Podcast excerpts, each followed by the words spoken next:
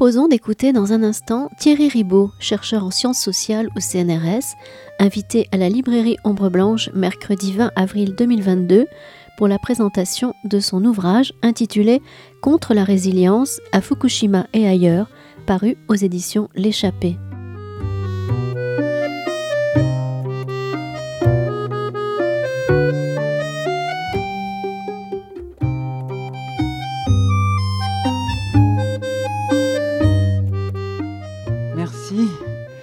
Merci donc à la librairie pour cette, euh, pour cette euh, possibilité de, discuter avec euh, Thierry Rubaud, de, l'entendre et de pouvoir ensuite débattre. Alors, je vais me faire assez discrète parce que le livre est vraiment d'une très très grande profusion. Je pense qu'il y a beaucoup de fils à tirer de ce livre. J'ai choisi bien entendu quelques axes euh, de, questions à lui poser plus particulièrement. Et dans le débat, pour ceux ou celles qui l'ont lu, peut-être d'autres questions vont surgir. Euh, mais il est vraiment euh, très...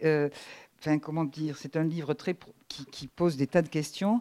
Et c'est un livre qui est sorti en 2021, que j'avais lu à ce moment-là, et qui, dans la période présente, un an après, disons un an et demi après, a une, comment dire, une résonance très très particulière. C'est un livre vraiment qui nous raconte aussi la situation dans laquelle nous sommes. Et donc, en, ce titre-là, euh, le, livre est donc il est doublement passionnant. Alors, quelques mots d'abord euh, sur l'auteur. Thierry donc est économiste. non, je suis aussi économiste. Euh, et, euh, mais ce qui peut-être nous fait que nous sommes rassemblés ici et qu'il a écrit, c'est qu'il avait déjà écrit en 2012 euh, dans les éditions de l'Encyclopédie des nuisances que peut-être euh, vous connaissez. J'espère vous connaissez parce que c'est une très très bonne euh, maison d'édition où sont publiés des, livres fort, fort importants. Il avait publié déjà un livre à propos du désastre de Fukushima avec Nadine Ribaud, Les sanctuaires de l'abîme, chronique du désastre de Fukushima. Ceci en 2012. Et euh, déjà, euh, bien, ils s'affrontaient euh, à ce qu'ils appelaient le, négationnisme nucléaire du gouvernement de l'État japonais qui refusait de voir la, spécificité de ce qu'est une catastrophe nucléaire, notamment sur l'irréversibilité de, de des conséquences de la catastrophe. Avec ce livre, Contre la résilience, donc ça s'appelle Contre la résilience à Fukushima et ailleurs. Hein, euh, il va euh, reprendre bien sûr toute cette enquête qui avait déjà été faite à propos de Fukushima euh, en 2012. Il va l'amplifier, il va la compléter et il va à ce propos-là analyser ce qui se passe aussi à Fukushima à partir de de ce, appelle, de ce que le gouvernement japonais va appeler la politique de résilience, et qui donc est l'occasion d'une véritable réflexion au-delà de Fukushima, d'une véritable réflexion sur ce que c'est que euh, la résilience. Alors, je voudrais dire, donc, je l'ai dit déjà, c'est un livre qui se lit très facilement, malgré euh, la profondeur du livre. C'est un livre extrêmement documenté sur un sujet qui, qui l'est finalement en tout cas chez nous ici, euh, dans nos sociétés, assez peu documentées. D'ailleurs, cette non-documentation, c'est vraiment ce que Patrick appelle d'ailleurs la fabrique de l'ignorance. Mais là, du coup, on n'est plus dans ce livre, dans la fabrique de l'ignorance. Il y a beaucoup, énormément de sources japonaises donc, qui sont euh, mobilisées. Donc c'est très euh, précis, c'est très rigoureux au niveau des sources et donc ça le conduit à pouvoir euh, analyser la, résilience. Donc c'est l'autopsie d'un monde nucléariste.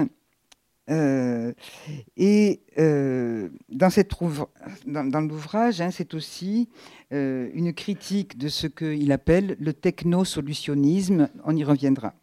Et je reprends, je reprends une phrase qui, qui, qui, est un titre de mini-chapitre. La résilience est partout. pour ceux qui lisent Gunther Anders ou qui l'ont lu, ils pourront reconnaître, on le retrouve souvent dans le livre, hein, une, filiation, ou en tout cas une inspiration, une filiation par rapport aux travaux qu'avait déjà fait Gunther Anders. Bon, voilà. Donc, j'en viens maintenant à la résilience. Bon, je pense que nous sommes tous et toutes ici euh, conscients que nous sommes dans une overdose de résilience et de résiliothérapie. La résilience est dans toutes les bouches, c'est-à-dire qu'on a l'impression que plus, plus il y a de désastres, plus on nous parle de résilience. Hein. donc c'est un mot, euh, un mot valise qu'on entend absolument partout et dans des situations complètement différentes. Euh, nous avons eu la loi climat et résilience. Hein, on connaît le contenu de la loi climat. Sans doute c'est pour ça qu'il a fallu ajouter résilience je ne sais pas. Il y a une mission parlementaire sur la résilience dont euh, je pense que Thierry va nous parler, qui a été, dont le rapport est publié en 2022. Et euh, soyons résilients, en gros, soyons responsables.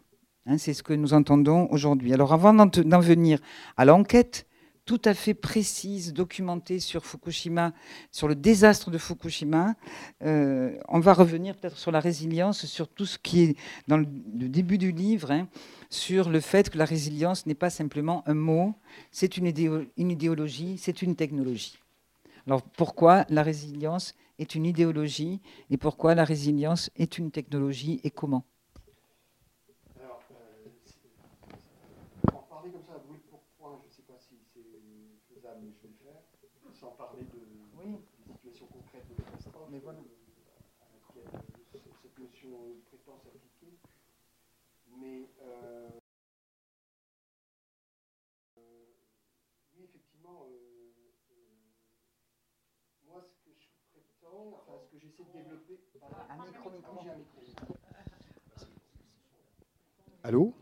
vous m'entendez? Oui, je disais, bon, ce que, ce que j'essaie de faire, c'est très modeste, hein, c'est vraiment un tout petit travail qui, n'ira, enfin, qui, a du mal à passer dans, le, dans les foules. Euh, parce qu'en fait, je vais à contre-temps, contre, je vais contre la marée, je vais contre le vent, en fait. C'est Vous m'entendez? En fait, je développe une hérésie euh, face à une orthodoxie absolument euh, laminante, écrasante, dominante, terrible. L'orthodoxie de... C'est pas l'orthodoxie de la résilience, c'est l'orthodoxie surtout, bah, bien sûr, de la résilience, mais que ça, ce n'est qu'un outil. c'est l'orthodoxie de la, euh, du solutionnisme technologique, en fait. C'est-à-dire que à tout problème, on va trouver une solution technologique. Et tout problème, quand je dis tout problème, c'est un euphémisme, à toute catastrophe, en fait. Euh, individuelle ou collective, on va trouver une solution qui plus est technologique et surtout qui va nous rendre encore plus forts que précédemment, en fait. Donc c'est ça l'idée de la résilience, on est bien là-dedans. Euh, soigner, prétendre soigner en rendant plus fort, prétendre tirer parti du malheur en rendant plus fort. Et moi, euh, mon approche que j'ai développée à partir d'un examen euh, un peu détaillé de la, situation du désastre de Fukushima que je prends comme une heuristique. Une heuristique, euh, vous savez, en philosophie, ça veut dire euh, c'est euh, une situation qui en fait peut vous faire réfléchir à d'autres situations. Bon, on va le dire comme ça simplement. Oui, moi j'essaie d'utiliser des mots simples aussi, parce que je suis pas philosophe, je suis un, économiste, j'ai des, des, notions un peu terre à terre comme ça. Bon, alors donc je, ne suis pas très métaphysique l'éthique, tout ça, j'y connais, j'y connais absolument rien. Par contre, euh, il m'a été donné d'être euh, quasiment acteur, si je puis dire, dans cette catastrophe de Fukushima, puisque j'y étais au moment où les réacteurs ont explosé, et puis il m'est arrivé aussi donc de participer à l'élan citoyen naïf euh, qui a prétendu essayer de répondre à, cette chose à laquelle personne ne pouvait répondre. Bref. et, pour moi, ma thèse, c'est vraiment d'expliquer en quoi, euh, euh, parce qu'on entend souvent dire que la, résilience est détournée. Non, moi je dis la résilience, c'est un outil de détournement. Ce n'est pas la même chose.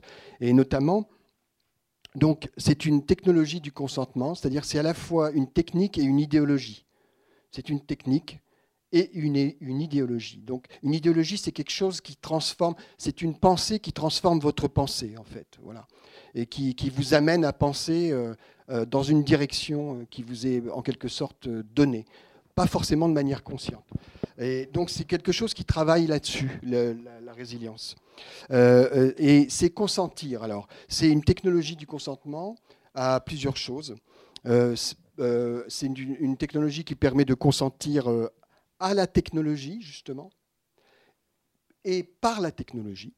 Ça, typiquement, la situation de Fukushima nous le montre, puisqu'il s'agit en fait d'amener, à travers une politique de résilience dont je pourrais donner quelques éléments, euh, d'amener là-bas les gens à consentir à la technologie nucléaire, effectivement. Euh, par la technologie aussi, puisque, enfin, tout comme d'ailleurs, je peux y revenir bien sûr, mais le vaccin, la technologie vaccinale euh, c'est une manière de, nous amener à consentir en fait à l'omniprésence de pandémies dans la société dans laquelle nous vivons. donc, euh, donc consentir par la technologie, à la technologie, consentir aux nuisances aussi, euh, aux nuisances, c'est-à-dire à tout ce, qui, tout ce que les catastrophes génèrent, et, et, aussi ce que les solutions technologiques génèrent comme nouvelles catastrophes sur la catastrophe. Hein. Euh, là, l'exemple typique aussi, c'est euh, euh, à Fukushima, avec le, fait que, par exemple, on, on, prétende répondre à la... Hum, comment dirais-je On prétend...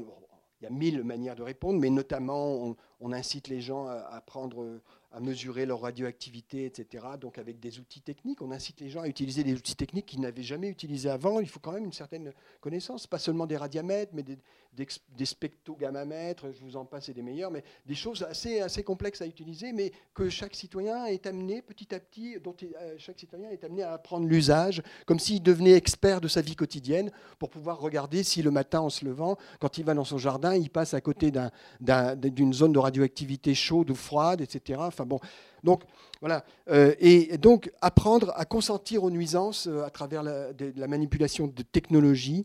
Euh, apprendre à participer, à participer à la cogestion des dégâts, peut-être qu'on y reviendra. C'est typiquement ce qu'on amène, les gens à faire à Fukushima, mais c'est aussi ce qu'on amène les gens à faire en, France ou ailleurs quand on leur dit gaiement qu'il va falloir que c'est superbe, qu'ils apprennent à, quand ils apprennent à coudre des masques pour faire face à une pandémie euh, dont, désolé, mais dont ni vous ni moi ne sommes responsables, quoi, en fait. Euh, donc, je vois pas pourquoi j'irais coudre des masques euh, pour une pandémie dont je ne suis pas responsable. Mais bon, donc participation, consentir à la participation, consentir enfin à l'expérimentation de nouvelles formes de vie. J'ai envie de dire de nouvelles formes de survie dans des contextes de catastrophe. Alors là, typiquement, encore une fois, euh, la gestion, euh, euh, la dite gestion des, dégâts à Fukushima. Donc, en tout cas, voilà, c'est vraiment ça le fond de ma démonstration, c'est d'essayer de, montrer comment se construit, s'élabore cette technologie du consentement qu'est la résilience, pour amener, qui en fait a pour but ultime, si je peux résumer, et si vous voulez, on peut même en arrêter là, euh, et, euh, je dirais simplement qu'il s'agit d'amener à penser, d'amener chacun à penser que le malheur est un mérite, en et, qu'en fait, on peut même aller jusqu'à dire qu'il est une source de joie, en fait. Voilà, c'est ça la technologie du consentement. Oui, mais peut-être étant donné quand même le succès de cette euh, notion, hein, il y a une adhésion à cette, euh, à idée de résilience malgré tout.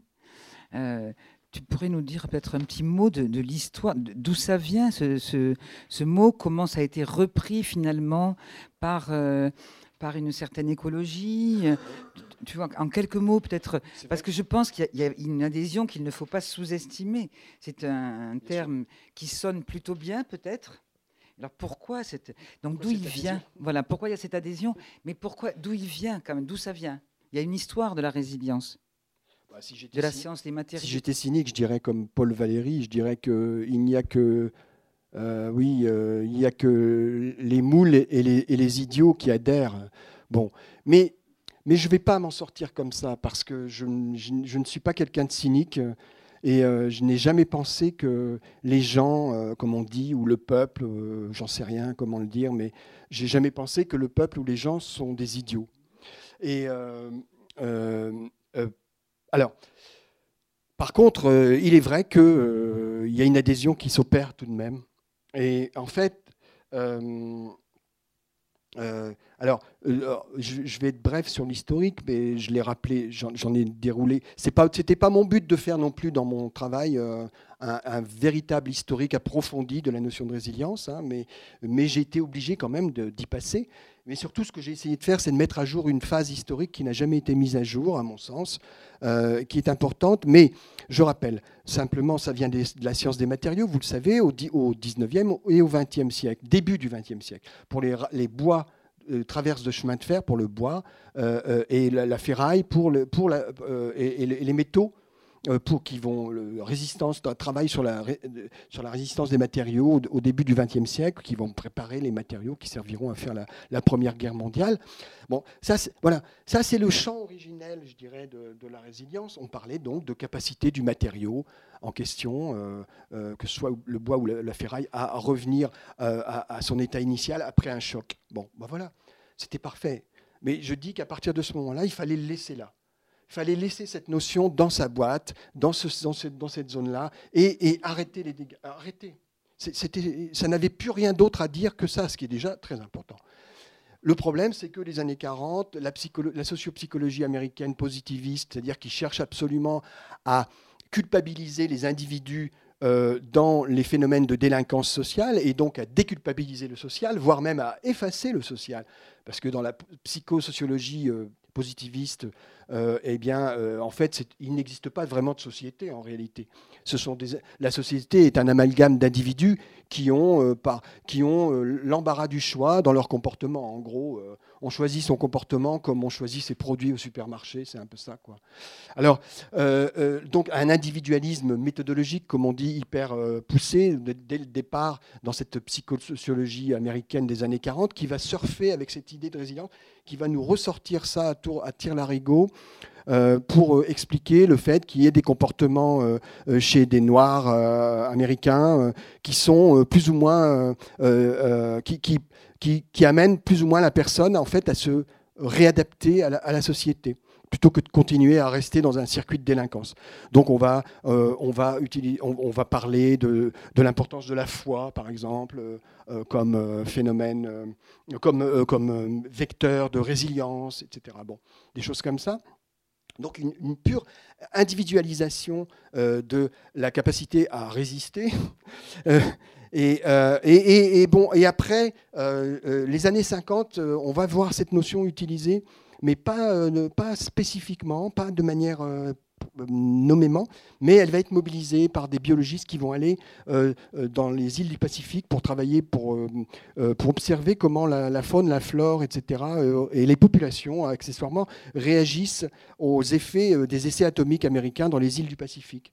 Et ça, c'est la phase intéressante dont personne ne parle, c'est qu'en fait, c'est là qu'on va commencer à, à, réfléchir à la notion de résilience appliquée à des systèmes humains euh, larges, en fait, euh, et à des systèmes aussi écologiques.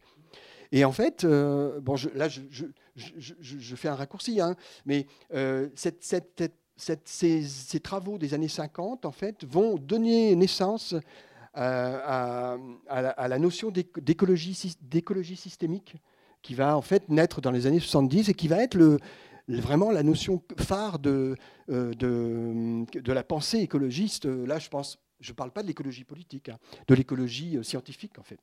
Donc, l'écologie scientifique, c'est assez euh, ironique, qui va parler donc de capacité de résistance des milieux, capacité de reconstitution des milieux, etc. Et alors, voilà, ça, c'est connu le fait que l'écologie systémique ait intégré la notion de résilience. Mais ce qu'on ce qu'on ne dit jamais, c'est qu'en fait, elle l'a intégrée parce qu'avant, dans les années 50, il y a la, notion de résilience qui est en fait née euh, dans l'observation de, la capacité de résistance des humains et de la nature à euh, la radioactivité, en fait. Donc là, c'est assez intéressant de voir euh, une filiation assez perverse en fait de la notion de résilience qui va atterrir dans l'écosystémisme. Voilà.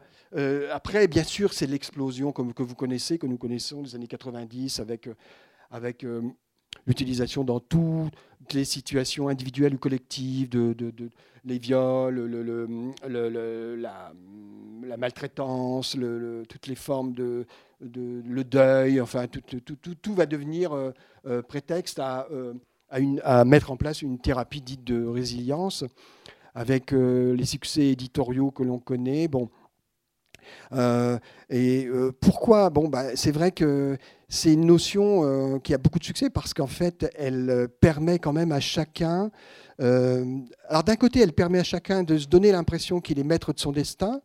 le problème, c'est qu'en fait, on n'a jamais eu de preuve qu'il y ait eu des individus qui s'en sont sortis avec la résilience comme thérapie, quoi, en fait. Ça, c'est le seul petit obstacle. C'est qu'en fait, c'est une notion thérapeutique qui n'a jamais soigné personne. Par contre, ce qui ne veut pas dire qu'il n'y a pas des gens qui ont déjà été soignés de, des maux qu'ils ont subis. Mais le problème, c'est que les, les, résiliomaniaques sont venus leur mettre, pour les gens qui s'en sont sortis, sont venus les affubler de la notion, bah oui, vous en êtes sortis parce que vous étiez résilient.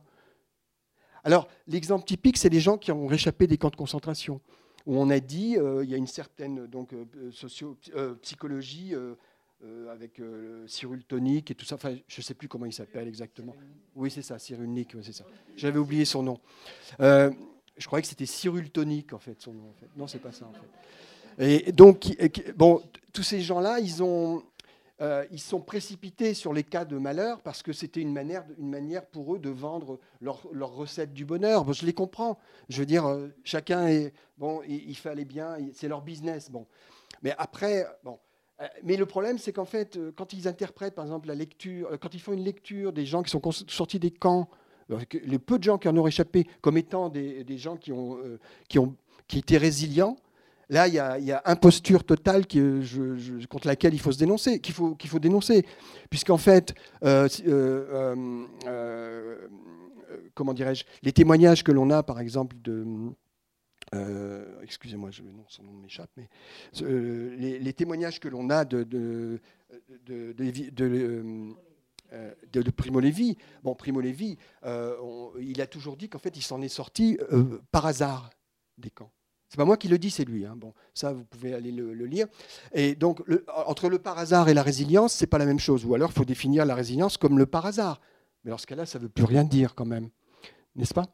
Euh, Alors, euh, et, en plus, manque de bol, si je puis dire, Primo Levi s'est suicidé. Donc, euh, pour, un remède de résiliomanique, ça n'a pas très bien marché, en fait, si je puis dire, sans vouloir être cynique.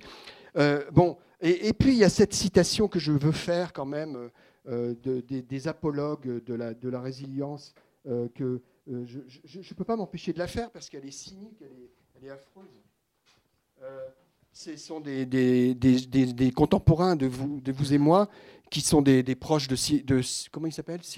Cyril, Tonic. Non, comment? Cyril Tonic. Euh, et, qui dit en fait, euh, qui disent, euh, qui disent en fait, l'expérience du camp de la mort est un chemin initiatique qui procure une force de vie. Voilà ce que disent ces gens-là. C'est pas moi qui l'invente. Hein. Moi, je fais qu'aller lire les choses. De toute façon, moi, j'invente pas grand-chose. Je suis pas très créatif. Par contre, j'ai deux yeux pour lire à peu près.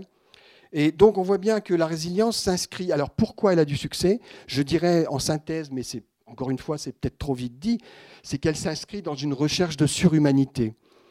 Et il y a bien une obsession, un fantasme de surhumanité chez les individus et, dans les sociétés et au niveau collectif qui fait que peut-être cette notion a beaucoup de succès, quoi, en fait. Excusez-moi, je réponds. Excuse-moi, je, prends trop de temps pour répondre. À, non, non, c'est très bien. C'est très bien. Oui, mais alors justement, j'avais envie que ce soit posé par rapport aux sciences dites dures, hein, l'origine, parce que ça donne, tu ne crois pas que ça donne une sorte de neutralité à l'histoire de la résilience? C'est une définition scientifique, donc neutre, hein, qui ne, alors que c'est véritablement une, on peut dire une, une, véritable idéologie, c'est pas simplement un mot.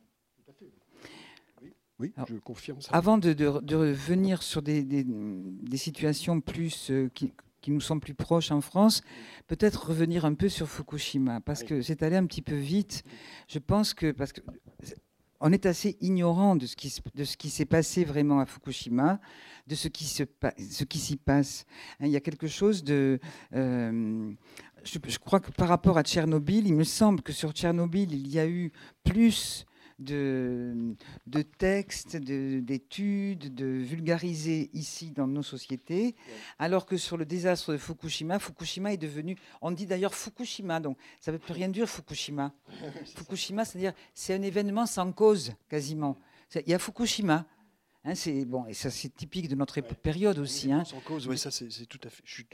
Oui, oui, c'est tout le problème. Et oui, vas-y. Voilà. Vas-y, vas-y, vas-y. Non, ce que je voulais, c'est que tu reviennes éventuellement sur la manière dont euh, le gouvernement japonais, l'entreprise TEPCO, enfin bon, tout ça, et y compris l'éco-citoyennisme donc, que tu critiques, on pourra y revenir.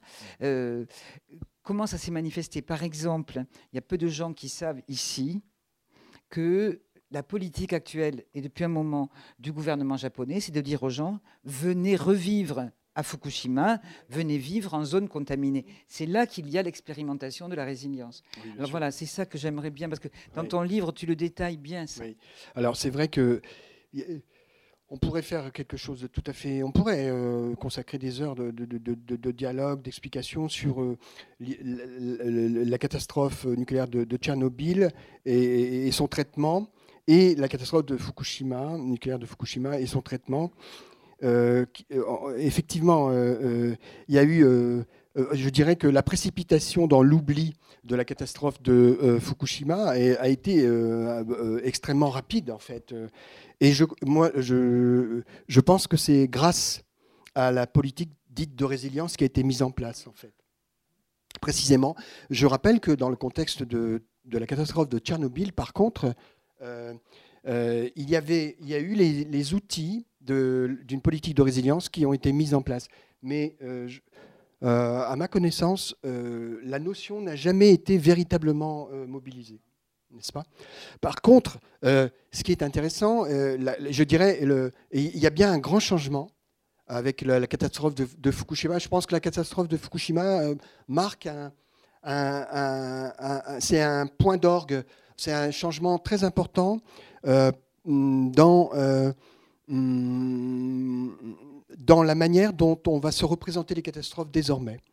Puisque justement, c'est peut-être la première fois, je crois que c'est la première fois, qu'en fait, dans une catastrophe de cette ampleur en tout cas, est mobilisée de manière explicite la notion de résilience. Je vais m'expliquer. En fait, euh, euh, très vite, euh, s'est mise en place a été mis en place euh, une politique de résilience qui s'appelle comme ça, politique nationale de résilience euh, à Fukushima, et qui a consisté notamment, qui a consisté à, d'une part, à créer l'infrastructure politique de cette politique, à savoir euh, un ministère de la résilience qui a été créé. Donc, plus précisément, il s'appelle ministère de la construction de la résilience nationale. Bon. J'insiste sur les mots, ils ont l'air un peu comme ça, un peu euh, technocrate, mais euh, j'insiste sur ces mots parce qu'en fait, 11 euh, ans après, j'en parlerai tout à l'heure, la France envisage, enfin la France, une certaine France envisage une politique de résilience nationale. Donc, vous voyez que Fukushima n'a pas servi à rien. C'est pour ça que je dis que c'est un tournant.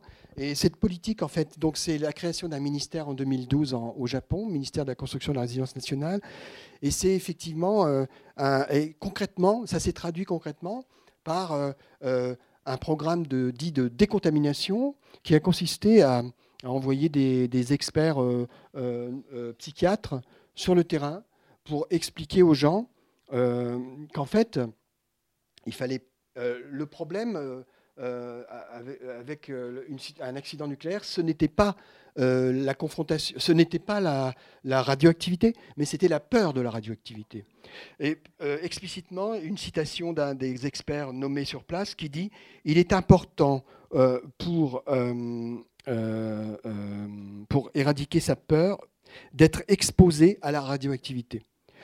Il y en a d'autres, hein, des citations, j'en ai relevé, j'ai fait un bréviaire de tout ça, et notamment l'idée qu'en fait, euh, mais ça c'est, ça touche à une autre dimension de la résilience, c'est la psychologisation. bon, mais c'est ou l'individualisation et la, transformation d'une catastrophe objective en catastrophe subjective psychologique. En fait, ça c'est vraiment le, le, fond de commerce de la résilience.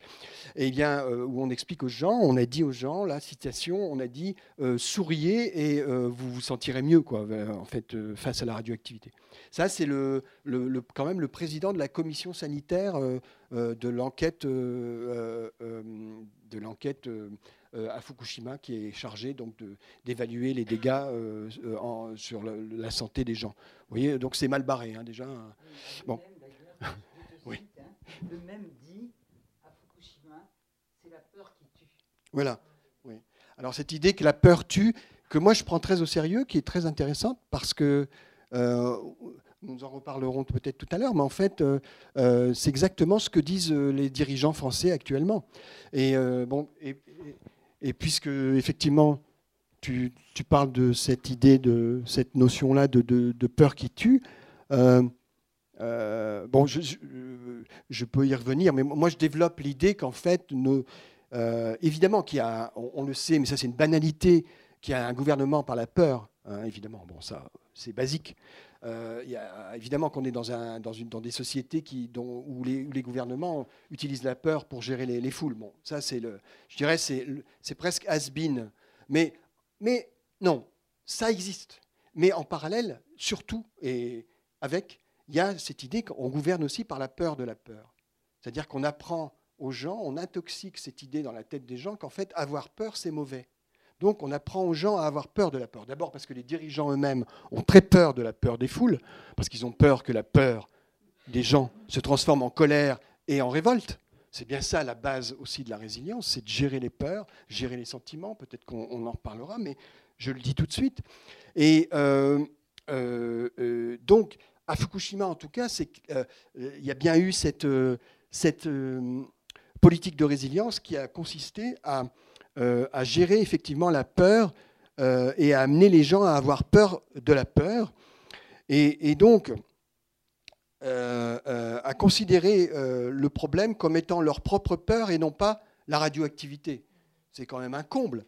Donc c'est une manière d'intérioriser la catastrophe, en fait. La catastrophe est en vous-même. C'est votre processus de réception qui n'est pas adapté, en fait. C'est ça que la résilience porte comme message c'est que la catastrophe n'a plus d'objectivité historique, elle, ne survient pas à un instant T dans, dans une histoire de l'humanité, elle survient dans une histoire que vous, vous allez construire en relation avec la catastrophe, dans votre relation psychologique à la catastrophe. Parce que toute la question, c'est la petite histoire. D'ailleurs, les résiliomaniacs insistent toujours sur cette idée que chacun doit se construire une histoire avec le mal qu'il occupe, avec le malheur qui l'occupe. Construisez, votre récit, comme on dit aussi. Élaborez votre récit. Mais ça, on le trouve en France aussi, hein, dans toutes les politiques dites de résilience au niveau collectif. Hein. Bien sûr, au niveau thérapeutique aussi, mais, euh, mais au niveau collectif. Donc, construisez votre, votre histoire. Et donc là, on demande aux gens, dans cette petite histoire à Fukushima ou ailleurs, d'intérioriser la catastrophe et, et, et d'adapter son récepteur, en fait. Un peu, mais là, je, je, moi, je développe cette idée. En fait, c'est un peu, en fait, c'est considérer les humains comme des chaudières, en fait, des chaudières avec des thermostats. Et en fait, la température à l'intérieur, qui est une information, arrive dans la boîte noire qui est la chaudière, qui est l'humain, qui est une machine, en fait. Et la boîte noire qui est l'humain, en fait, va s'adapter en fonction de la température et va, euh, eh ben, va, va réagir, va produire une action, en fait. Donc il y a une machinisation de l'humain. Il y a une vision machinique de l'humain aussi. Je, passe du, vision cybernétique aussi. Vision totalement cybernétique, tout à fait. Oui, oui, euh, euh, et, qui est portée par, euh, par cette idée de résilience qui pourtant a toutes les allures de quelque chose de très humanisant, très humaniste en fait. apparemment, ça, ça, ne veut rien de mal, mais en tout cas, on a, tu, évoques, le, on parle du Japon, on va peut-être pas trop en parler, mais c'est un cas tellement intéressant, euh, heuristique, comme j'ai dit tout à l'heure.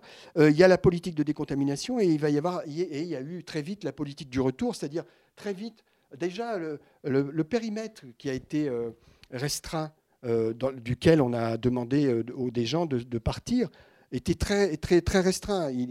C'était à peine à peine, c'était 50 km ou quelque chose comme ça. Quoi. mais très vite, ce périmètre lui-même a été réduit à peau de chagrin. il y a eu très peu de gens déplacés. Oui, moi j'insiste là-dessus. beaucoup de gens ont dû vous faire pleurer en vous disant, vous vous rendez compte, tous les déplacés à Fukushima, quel drame. Non, moi j'ai dit, le drame, c'est qu'il n'y a pas eu assez de déplacés. C'est tout le drame, puisque la plupart des gens sont restés dans les zones contaminées. Donc c'est l'inverse. C'est qu'il euh, aurait fallu déplacer des millions de gens. Et, évidemment, comme on n'a pas voulu le faire parce que politiquement c'était intenable, d'abord c'était reconnaître qu'il y avait une catastrophe. Et d'autre part, c'était aussi à gérer des flux de population dont on pense qu'ils étaient ingérables. Donc, euh, selon certains physiciens, il aurait fallu, euh, il y aurait eu les différents panaches ont, plutôt arrosé 10 millions de personnes. Euh, je ne dis pas qu'il aurait fallu évacuer 10 millions de personnes, mais probablement plutôt 1 million. Et là, il y en a eu 80 000 obligatoires, plus 80 000 volontaires, comme on, les a appelés volontaires. C'est-à-dire, bon, avec, les fraudes, tout ça, disons qu'il y a 200 000 personnes qui ont bougé mais on est très loin des 1 million qui auraient dû bouger, euh, d'autant que, euh, oui, selon certains physiciens, en fait, le, panache a arrosé une dizaine de départements. Euh, en plus de celui de Fukushima. Fukushima, c'est un département, c'est une ville, mais c'est un département aussi. Et donc, on, était bien au-delà. quoi. donc, mais toutefois, 80 000 plus, déplacés plus 80 000 volontaires, c'était encore trop pour, euh, les pouvoirs publics. C'était encore trop. Il fallait montrer, donner une image de capacité de réparation aussi rapide que possible. Et donc, on a mis en place, c'était incroyable, pratiquement au même moment où on mettait en place une politique d'aide aux déplacés, euh, à savoir, bon, il y a eu des subventions pour qu'ils soient un peu relogés quand même dans des logements publics ailleurs. Il y a eu des subventions d'aide psychologique, entre parenthèses. On a donné des subventions d'aide psychologique. On n'a jamais donné de subventions euh, euh, par rapport au fait qu'on était euh, intoxiqué par la radioactivité. Ça n'a jamais existé dans la législation japonaise. Ce qui a été voté, c'est une, aide de une, loi pour aider les gens psychologiquement, parce qu'encore une fois, ils sont déréglés, vous comprenez? Oui, j'en profite parce que, après, moi, j'oublie les choses. on a parlé de, de maman irradiée de la cervelle à Fukushima. Et ça, c'est des équipes d'influenceurs qui, qui ont injecté ça dans les réseaux sociaux euh, pour semer la discorde entre les gens qui avaient reçu des subventions et ceux qui n'en avaient pas reçu, etc. Parce qu'il y avait tout ça aussi, tout ce pataquès. Et, euh, les gens qui, ne sont, pas partis, accusant ceux qui sont partis d'être des fadas. Et donc, on a parlé de mamans irradiées de la cervelle, c'est-à-dire, en fait, en gros, des mamans qui étaient des cinglés, en fait. Ça, c'est une traduction japonaise du japonais, une maman irradiée de la cervelle, mais ça voulait dire, c'est ça, ça voulait dire des, femmes qui en fait avaient excessivement peur de, leur progéniture et d'elles-mêmes, et qui, donc étaient parties volontairement, alors qu'en fait, il n'y avait rien à craindre. Quoi. Bon, euh, quel est le problème? Et, les politiques ont, surfé là-dessus en disant, en reprenant cette expression, etc. Donc une politique de retour par l'intoxication, par la propagande, ou on a, par la fin des subventions. À peine les subventions, on les avait votées et données, qu'on on annonçait déjà qu'on allait les retirer. Alors c'est vrai que ça a pris du temps, il y a eu des, quand même des résistances, mais au bout de deux, trois ans, on a commencé à retirer les subventions.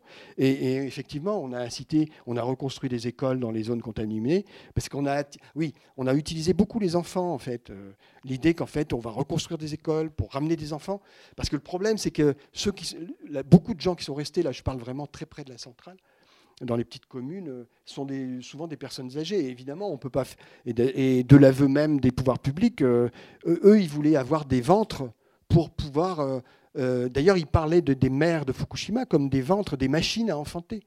Il y a des, politiques japonais qui parlaient de, des femmes comme de machines à enfanter avec l'idée louable qu'en fait, en zone contaminée, ben, il fallait, pour faire revivre les zones, il fallait ramener des machines à enfanter. Quoi. Après avoir ramené des machines à décontaminer, euh, il fallait ramener des machines à enfanter. C'était le... Voilà.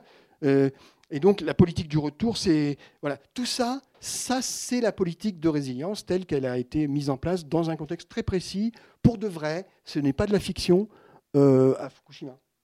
Voilà. Ça représente combien de personnes qui sont revenues? Alors pour, pour l'instant, c'est une bonne question.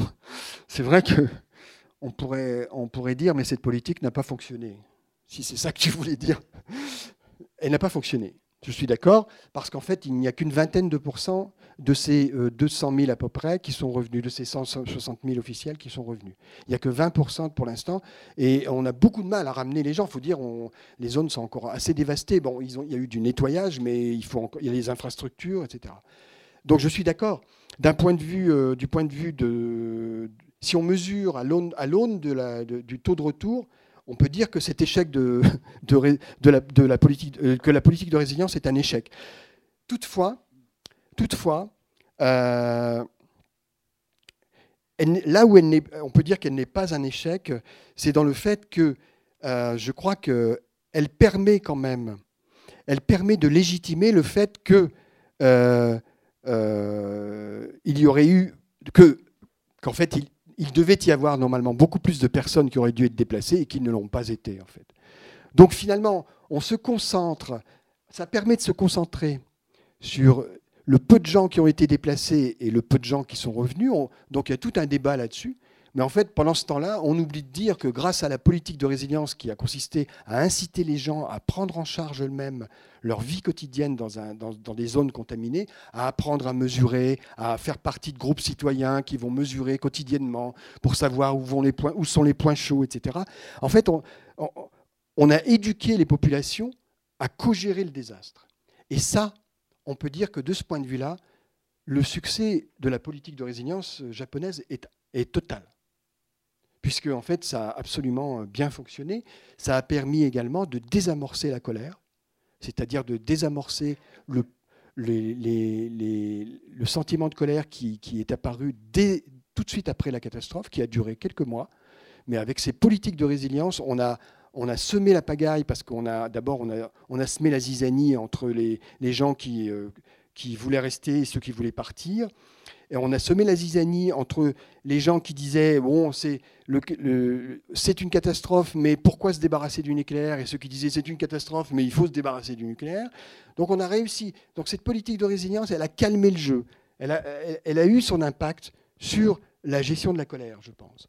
Et euh, euh, la preuve en est, c'est que euh, une, 15 jours après euh, le début de la catastrophe, oui, moi je parle de début de la catastrophe, puisque la catastrophe est en cours. Elle, a commencé en 2011, mais elle continue, puisqu'il y a encore euh, il y a 1000 cuves qui sont en train d'être déversées dans l'océan Pacifique, d'eau contaminée. Il y a trois cœurs de réacteurs, réacteurs, fondus qui sont encore là et qu'on récupérera probablement jamais. On dit une cinquantaine d'années, mais on, pense qu'il faut des robots, etc. Bien sûr, c'est l'occasion d'innovation technologique. Le Japon rebondit, comme on dit. Hein. Euh, mais en fait, ils n'y arrivent pas, cela dit. bon, ils n'arrivent pas à extirper. Il y a des piscines euh, avec des, combustibles usés qui menacent de, tomber. Donc, la catastrophe est en, cours. Dans cette catastrophe en cours, en fait, euh, je ne sais plus ce que je disais. je, voulais dire quelque chose. La colère, la colère elle s'est estompée très vite parce que on a on a appris aux gens à co-gérer euh, cette catastrophe, euh, alors qu'il y avait, elle était en germe. Deux, semaines après le, début de la catastrophe, le Japon, je vous rappelle, a, déclaré qu'il se retirait du nucléaire, définitivement, qu'il sortait, comme on dit, sortir, euh, qu'il arrêtait. et en fait, deux semaines encore plus tard, enfin trois semaines plus tard, ce gouvernement-là est tombé et un autre gouvernement est arrivé qui a annoncé qu'en fait, eh bien non, en fait, on allait, on allait, on allait continuer. Alors là, il y a, toute la géostratégie, des, pressions américaines, etc., qui, se branchent là-dessus, qui, ont poussé le Japon à, ne pas abandonner le nucléaire pour pouvoir garder des, possibilités de développer un nucléaire militaire pour les, euh, Américains en cas, de, guerre avec la Chine et, la Russie. Donc il y a aussi ça, il y a cette dimension géostratégique. Mais, et donc, euh, euh, mais ce qui est intéressant, c'est qu'en fait, cette colère, alors que c'était quand même un pays qui venait de, connaître euh, euh, un accident. D'abord, ils ont connu une catastrophe, euh, enfin Hiroshima, Nagasaki, et là, on a, ces trois trucs, ces trois réacteurs qui explosent. Et, 15 jours après, les, manifestations ont duré longtemps, mais deux mois après, on va dire, la radicalité des manifestations a, largement baissé. Et en fait, pourtant, le Japon annonçait en plus qu'il allait continuer le nucléaire. Donc la politique de résilience, de ce point de vue-là, a totalement eu ses effets. C'est-à-dire qu'elle a. Alors, bien sûr, il y, a de il y, a en plus la politique de coercition. Bien sûr, on a maté, on a maté les, manifestations. Bien sûr, ça, ça, ça, joue un rôle aussi. Hein. Mais il y a aussi la fabrique de l'idéologie, la fabrique du mensonge, la fabrique de l'ignorance, qui, a joué un rôle clé dans tout ça aussi à travers la politique de résilience. Voilà. Euh, bon, je, suis un peu flou et, très euh, vague, mais euh, je suis fatigué. Alors juste, un peu, ah, je peux encore poser une question? Moi, il y a quelque chose qui m'a intéressé dans le bouquin, parce que je ne l'avais pas lu, je l'avais pas lu comme, enfin, je l'avais lu nulle part comme ça. C'est comment cette politique de résilience, finalement, elle entretient un rapport extrêmement... Euh, c'est une fabrique de l'ignorance. Et avec cette idée de rebondir, euh, etc., de se dépasser, etc., finalement, et, au renvoi, euh, à des, renvoi de catastrophes objectives à des situations subjectives individuelles, tend à décrédibiliser la science. Et ça, pas, tu peux nous en dire un mot parce que là aujourd'hui, on s'inquiète partout d'un rapport à la science qui a été euh, complètement biaisé, etc., etc. On y met les conspirationnistes dedans et tout. Mais comment justement cette euh, idéologie de la résilience, qui est l'idéologie mainstream quand même, qui n'est pas une idéologie conspirationniste, qui est tout à fait mainstream, comment elle aussi, elle, elle, euh, elle elle dévie le rapport à la science dans un sens où euh, il n'y a plus de réalité, il n'y a que ce que, je ressens, comment je me représente la réalité, comment mes émotions me font lire la réalité, et donc la dévalorisation des savoirs objectifs. Quoi. Oui, c'est vrai. Euh, euh, je ne l'ai pas tout à fait présenté comme ça, mais c'est vrai, mais tu as raison, c'est bien ça. et c'est marrant parce que on se fait souvent accuser, on, enfin non, je veux dire, les gens euh, moi je critique euh, une certaine science. Euh, et en fait, critiquer la science, la production scientifique, le processus de production scientifique, la manière dont les scientifiques se positionnent par rapport à des, comme on dit de manière fémisante, des, des, des controverses, que ce soit Covid ou autre chose. en gros, il faut quand même, on est quand même plutôt invité à se la fermer en matière de critique par rapport à la science, au, risque de, effectivement d'être vite classé euh, pour euh, quelqu'un qui est conspirationniste précisément. Et, euh, et, alors qu'en fait, moi ce que j'essaie de montrer, c'est effectivement que dans le et ça c'est à partir du, processus de, production de savoir dans un contexte de catastrophe nucléaire, j'essaie de montrer qu'en fait justement la, science est prise en, en flagrant délit de, dénigrement d'elle-même en fait. C'est assez bizarre. C'est-à-dire qu'en fait, euh, les, y a, ah, les scientifiques, un certain type de scientifiques s'aventurent dans, euh, dans cette idée, euh, vont, vont, à contre-courant de, de, la science officielle, en fait, précisément. et à Fukushima, c'était flagrant, avec des, des, scientifiques de tous bords, au niveau de toute nationalité, américains, mais surtout français d'ailleurs, bien sûr, puisque la France étant un État nucléaire, nous avons des scientifiques euh, euh, experts en, nucléaire et, en catastrophe et en mensonges, qui en fait euh, sont assez entraînés, quoi, puisque en plus c'était les mêmes qui, sont intervenus sur le terrain de Tchernobyl. Donc ils ont une espèce de, ils ont une, ils sont assez résilients d'une certaine manière. en, fait, et ces gens-là, euh, qui sont des, scientifiques très sérieux, peut-être même, euh, j'avais me dire, beaucoup plus rigoureux que moi, qui suis dans un champ des sciences humaines. Euh, eux, ils sont dans les sciences dures. Ces gens-là, en fait, on, contribue à la production d'ignorance. De quelle manière En fait, d'une part, en faisant circuler des contre-vérités scientifiques que leurs collègues, pourtant, euh, euh, alors que leurs collègues ont pourtant, prouvé le contraire. On est dans des situations complètement paradoxales. L'IRSN, par exemple, je vais prendre un cas concret, l'Institut de radioprotection et de sécurité nucléaire en France, qui est un acteur euh, majeur dans la catastrophe de Fukushima, dans les acteurs internationaux, qui est intervenu dans, beaucoup de colloques scientifiques au, Japon, etc., pour expliquer aux gens euh, comment il fallait s'en sortir, comment, il fallait co-gérer la crise, et surtout comment la radioactivité, finalement, ce n'était pas si dangereux que ça. Eh bien, l'IRSN, en fait, soutient donc au Japon, les thèses selon lesquelles, selon laquelle la radioactivité à faible dose ne comporte aucun danger, par exemple, ou très peu, et en fait, par ailleurs, ils ont des chercheurs qui travaillent euh, dans des équipes internationales euh, auprès de, qui ont mené des enquêtes internationales euh, auprès des travailleurs du nucléaire, enquêtes qui montrent qu'en fait, à partir de, dès, qu'on dépasse, on sort de 0 millisievert par an pour un, travailleur du nucléaire, on commence à avoir des risques de cancer qui, émergent et qui, vont bien sûr s'accroître avec, la, montée en, exposition. Donc ils ont un double discours. Déjà là, là on peut dire qu'il y a une production d'ignorance, parce qu'en fait, on dit une chose et son contraire selon le contexte dans lequel on se retrouve. C'est assez, assez, amusant quand même. Et quand vous les mettez devant leurs contradictions, en fait, ils vous, parce que moi, bien sûr, moi, j'ai assisté à tous ces colloques euh, et je, leur ai dit, mais attendez, mais là, vous, euh, vous, êtes en train de nous dire qu'il n'y a, pas, de risque à zéro, à, à, 100 millisieverts, alors qu'en fait, vos, collègues, euh, alors que par ailleurs, dans, les, dans, les, études auxquelles vous participez, vous montrez, vous montrez le contraire. Et là, on vous répond, mais oui, mais là, moi, je, je peux pas, aujourd'hui, je ne peux pas m'exprimer au nom de mon, organisme, donc je ne suis pas responsable, en fait. En fait, bon, c'est des gens qui en fait sont complètement pilotés par. Euh, en fait, ils ne sont pas dans une recherche libre, pour le coup.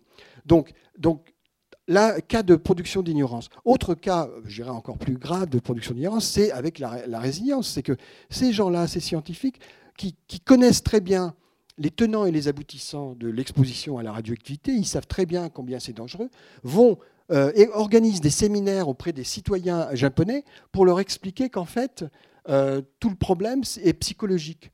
Donc en fait, ce sont des gens qui en plus souvent ne sont même pas psychologues eux-mêmes et qui sont euh, plutôt des, physiciens, y compris venant du, commissariat à l'énergie atomique, etc., et qui vont expliquer, ou, qui vont expliquer aux populations qu'en fait, euh, ce qu'il faut, c'est qu'elles apprennent à ne pas manger les champignons dans la forêt. Attention aux pousses de bambou, parce que c'est vachement dangereux, ça absorbe, ça, a une capacité à retenir les radionucléides, donc évitez. Euh, euh, quand vous voyez des points chauds, quand vous mesurez avec votre compteur des GGR des points chauds, évitez les points chauds, passez à côté, euh, etc. Donc une espèce de... de mais, mais au fond, euh, continuer à vivre dans la radioactivité parce que ce n'est pas si toxique que ça. Donc là, il y a, une, production d'ignorance organisée, moi je dis, euh, euh, comme on parle de crime organisé, en fait, en quelque sorte, qu'il faut absolument dénoncer. Et puis, je veux rajouter quelque chose dont je parle pas mal dans mon livre, qui est encore pire, j'ai envie de dire. C'est le fait que, moi je pense que, enfin je pense, je démontre qu'en fait, la production d'ignorance n'est pas seulement le fait du mensonge ou d'une volonté de mentir ou de, de, garder secret. Il y a ça, il y a le lobby, il y a, il y a les liens, euh, incestueux, il y a la science asservie, il y a des scientifiques qui se vendent, etc. Mais il y a aussi le discours euh, banal du scientifique non vendu, euh, qui en fait fait son travail de tous les jours et qui, dans des contextes de catastrophe, compte tenu du fait que lorsque survient une catastrophe, quand je parle de catastrophe, je parle de catastrophe. Je ne parle pas d'une catastrophe imaginaire euh, qu'on voit dans les films américains, c'est le réel. C'est-à-dire la chose qui, en fait, euh, euh, vous saute à la figure, quoi, en fait, et vous pousse à, mener une action ou, et met votre vie en danger.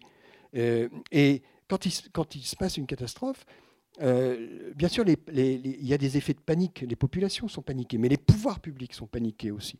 Et, notamment, et euh, dans la, euh, en fait, la production de connaissances au moment d'une catastrophe, ça c'est ce que je soutiens, elle est obligatoirement oblitérée par une production d'ignorance. C'est-à-dire qu'en fait, au moment où une catastrophe, catastrophe survient, malheureusement, ah bien sûr, si on pouvait faire le contraire, ça serait génial, mais malheureusement, en fait, on n'arrive jamais à tout savoir sur ce qui se passe euh, de, cette catastrophe. Donc en fait, on a des, ce que j'appelle, il y a des trous noirs scientifiques. Il y a euh, ce que j'appelle de la science non faite. C'est-à-dire qu'il y, a des tas, il y a des zones où en fait on ne va pas explorer. D'une part, parce que, comme je l'ai dit tout à l'heure, volontairement, on ne veut pas aller explorer parce qu'on n'a pas envie politiquement de se mouiller, etc. Mais il y a aussi des zones qu'on ne va pas explorer parce qu'on n'a pas les moyens d'explorer. On n'a pas toujours les moyens de tout explorer concernant une catastrophe. Et donc, il y a de la production aussi d'ignorance par ce biais-là, par le fait qu'il faut produire rapidement du savoir, il faut et il y a cette obsession des pouvoirs publics, on rejoint cette idée que faut gérer la peur de la peur, cette obsession des pouvoirs publics de rassurer au plus vite. À chaque fois qu'il y a une catastrophe, la première chose que les pouvoirs publics essaient de faire, c'est de rassurer le public. Et donc, ils produisent une connaissance qui va essayer de rassurer.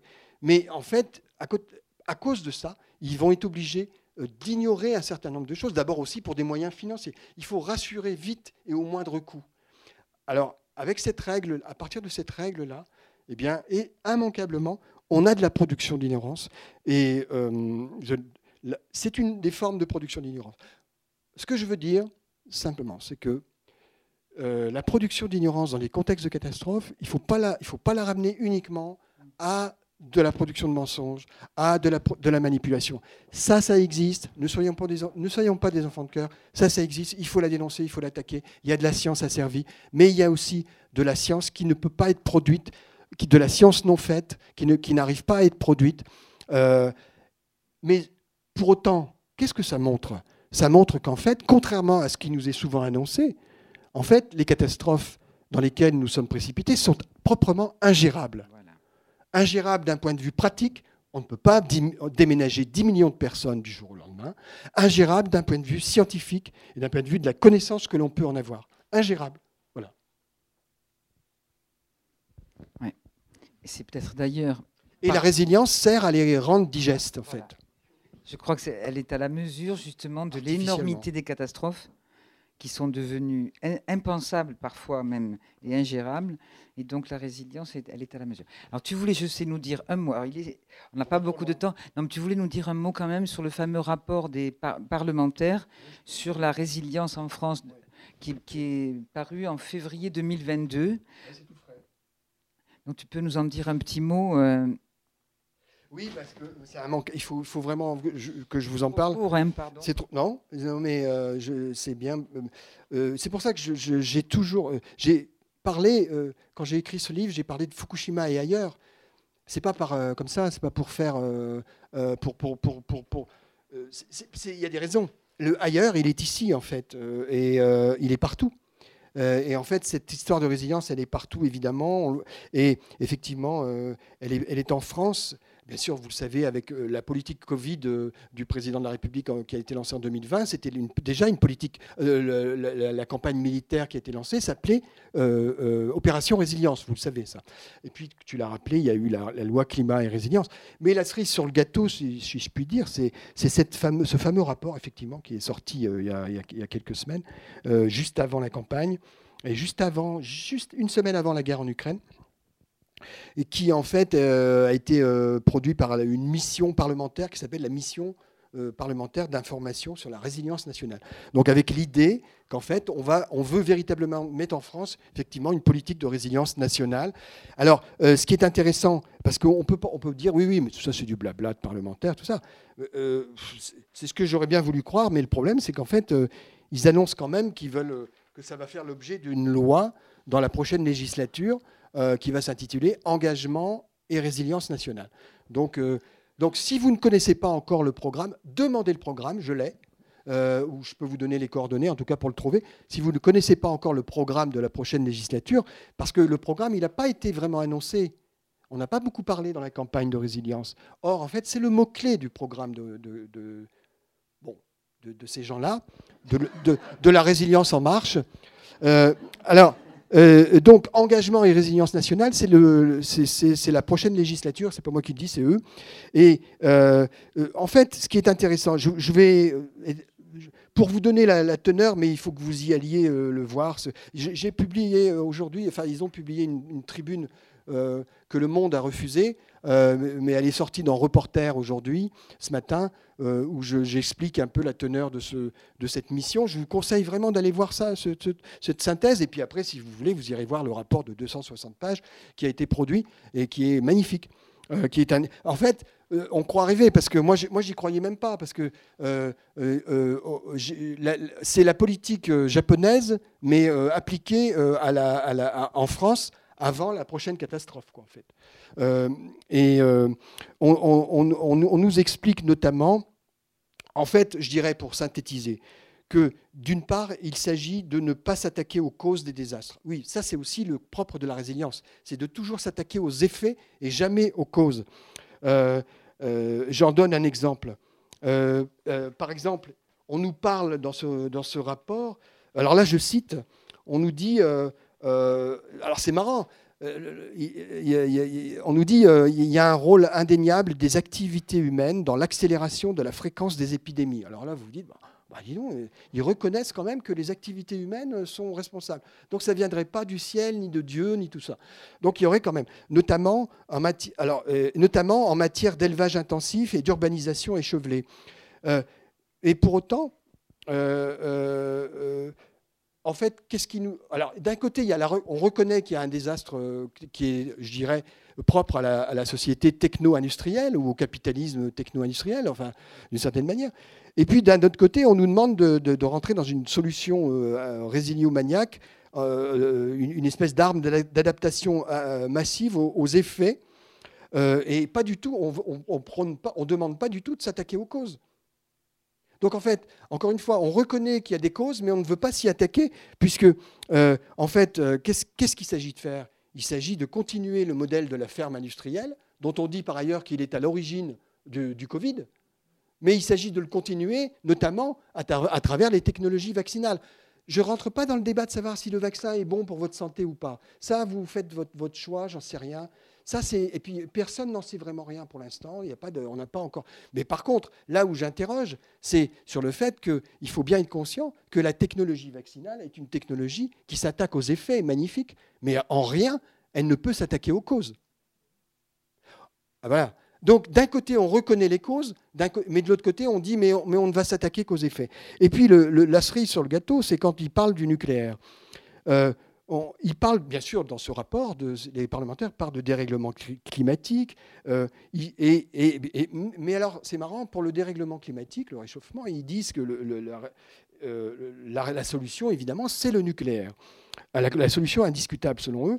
Alors, ce qui est intéressant, c'est que Citation. Ils disent, bien sûr, euh, l'énergie nucléaire comporte inévitablement des risques industriels, sanitaires et environnementaux. Ah ben merci. Et s'accompagne d'exigences supplémentaires de prévention des accidents et de résilience en cas de survenue de ces derniers. Bravo. Mais c'est pourtant la seule solution qu'ils nous proposent pour le climat, pour sauver le climat. Donc en fait, en gros, on nous dit ne prenez pas euh, la crise climatique pour une fatalité. Mettez ça de côté. On va vous proposer une autre fatalité, celle de la catastrophe nucléaire. Donc on remplace une fatalité par une autre fatalité, encore une fois, une techno-fatalité, j'ai envie de dire. Alors, donc voilà, ne pas chercher les causes, c'est le cœur euh, de l'argumentation de ce rapport. Oui, je, me permets de le critiquer parce qu'en plus j'étais auditionné par les parlementaires en question, donc euh, je, me, sens comme, c'est comme un droit de réponse, quoi, aussi, puisque euh, euh, j'ai fait partie des, premiers auditionnés par le Parlement euh, pour, construire leur, commission. Après moi, il n'y a eu pratiquement que des, militaires, mais bon. alors, le, deuxième point clé que l'on retrouve dans la catastrophe de Fukushima et sa gestion, c'est de rendre subjectif le désastre, comme on en a parlé. Et, surtout, je dirais même, d'aller vers un éloge du sacrifice. Et je vais en finir avec ça. Euh, en fait, euh, parce que là, c'est trop délicieux, je ne peux pas ne pas le citer. voilà ce que disent les, les parlementaires, ce qu'ils écrivent.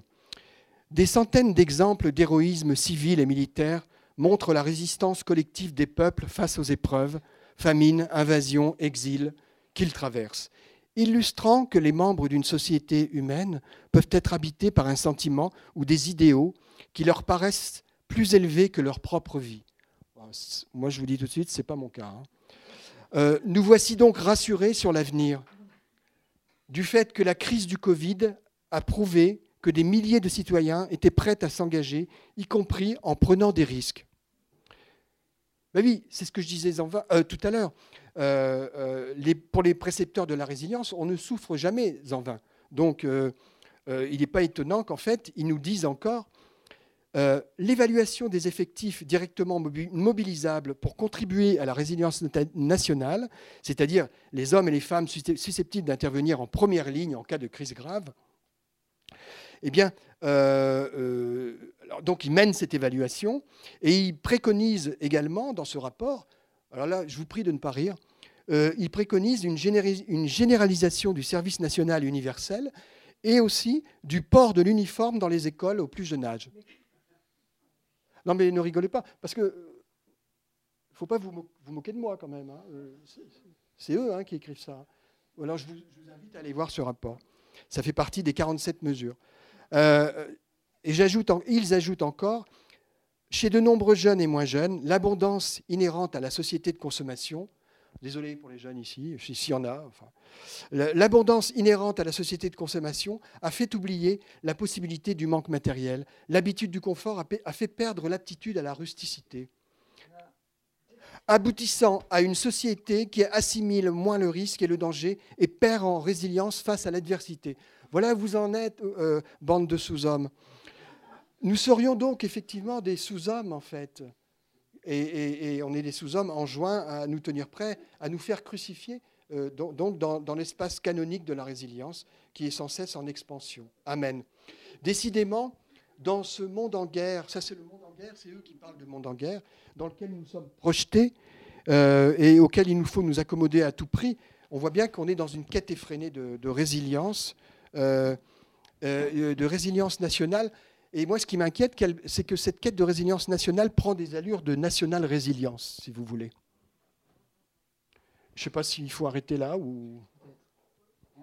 Peut-être on va laisser la place à, quelques questions. Il nous reste un quart d'heure. Donc j'imagine qu'il y a des questions, des réactions, des compléments, des. Oui, bien sûr. Ben, il y a Gunther Anders, euh, donc, qui est un philosophe des années 50, qui a beaucoup travaillé sur Hiroshima et tout ça, et sur la modernité technologique. Euh, euh c'est pas un, philosophe fumeux, il est vraiment très intéressant, il faut vraiment le lire, et euh, notamment son, livre L'obsolescence de l'homme, mais il parle justement de... il parle de, l'éradication de la colère. Enfin, lui, il parle du problème de la honte de la colère, en fait. Il parle de la honte de la peur aussi. Et c'est lui qui défend cette idée qu'il faut réapprendre à avoir peur et, pas seulement, et donc euh, qui défend cette idée que euh, il dit on est dans une espèce de on est lui déjà à son époque il dit dans les années 50 il dit on est on est dans le, droit à la, liberté euh, ah, voilà, c'est ça, c'est la fameuse liberté de la peur. il oppose la liberté de la, liberté d'avoir peur à la liberté, à la, à la, il, oppose la liberté d'avoir peur au fait d'être libéré de la peur. Il dit, il dit en fait, tout, contribue à nous libérer de la peur. Mais il dit, c'est bien d'un certain aspect, mais d'un autre côté, il faut aussi apprendre à, avoir peur afin d'être libre. Donc, euh, pour lui, c'est une dialectique en fait. On ne peut pas être que, dans un monde où, on éradique la peur. Au passage, je me permets de euh, dire que euh, en mars 2021, euh, le numéro 2 de la, 2 de la, de l'Organisation mondiale de la santé disait bien, déclarait qu'en fait, nous ne sortirions pas du Covid, mais par contre, il fallait absolument éradiquer la peur. Il a utilisé ce mot-là, éradiquer. il fallait éradiquer la peur du Covid. Parce qu'en fait, évidemment, et, pourquoi il faut éradiquer la peur du Covid? Parce qu'il faut éradiquer la peur des effets que nous produisent euh, ces catastrophes, en fait, pour apprendre euh, à, s'adapter à ces catastrophes et à vivre avec. Voilà, c'est ça le message. Euh, bon, ça ne répond pas à votre question, mais bien sûr qu'il y a un gros problème sur cette histoire de la peur et de la manière dont on apprend à l'éteindre. Et j'attire votre attention, j'en parle dans le livre, euh, parce que c'est tellement pitoyable, il faut quand même en parler, qu'il y a des neuropsychiatres qui travaillent sur euh, les circuits neuronaux et qui, euh, essayent de, travailler, de, faire des, interventions chirurgicales sur les circuits neuronaux pour, disent-ils, éteindre la peur, en fait. Donc, pour apprendre à, localiser les circuits de la peur, pour pouvoir les éteindre, parce que la peur, c'est mauvais. Et là, euh, bah, voilà, on, est dans la continuité, on dirait, on est dans l'application euh, euh, après, il y, a eu une époque, c'était les, électrochocs. Maintenant, on, on en est là, quoi, en fait. Et, c'est bien, euh, je pense que tout ça, ça s'inscrit bien dans l'idéologie de la résilience qui, nous, qui, nous, qui, en fait, ne veut absolument plus que nous ayons peur. Quoi. Enfin, ne veut, oui, enfin, travaille à ça. Quoi.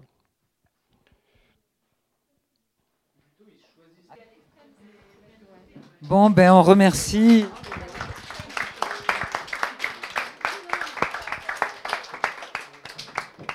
je voudrais ajouter que je remercie la librairie infiniment. Euh, je remercie Christian infiniment. Je remercie, euh, euh, Geneviève Azan pour, pour d'avoir joué le, rôle d'interlocuteur. C'était magnifique. Et puis je remercie également Anne de Boyer qui qui m'a beaucoup aidé dans la vie quotidienne. voilà. Et dans la pensée. à bientôt.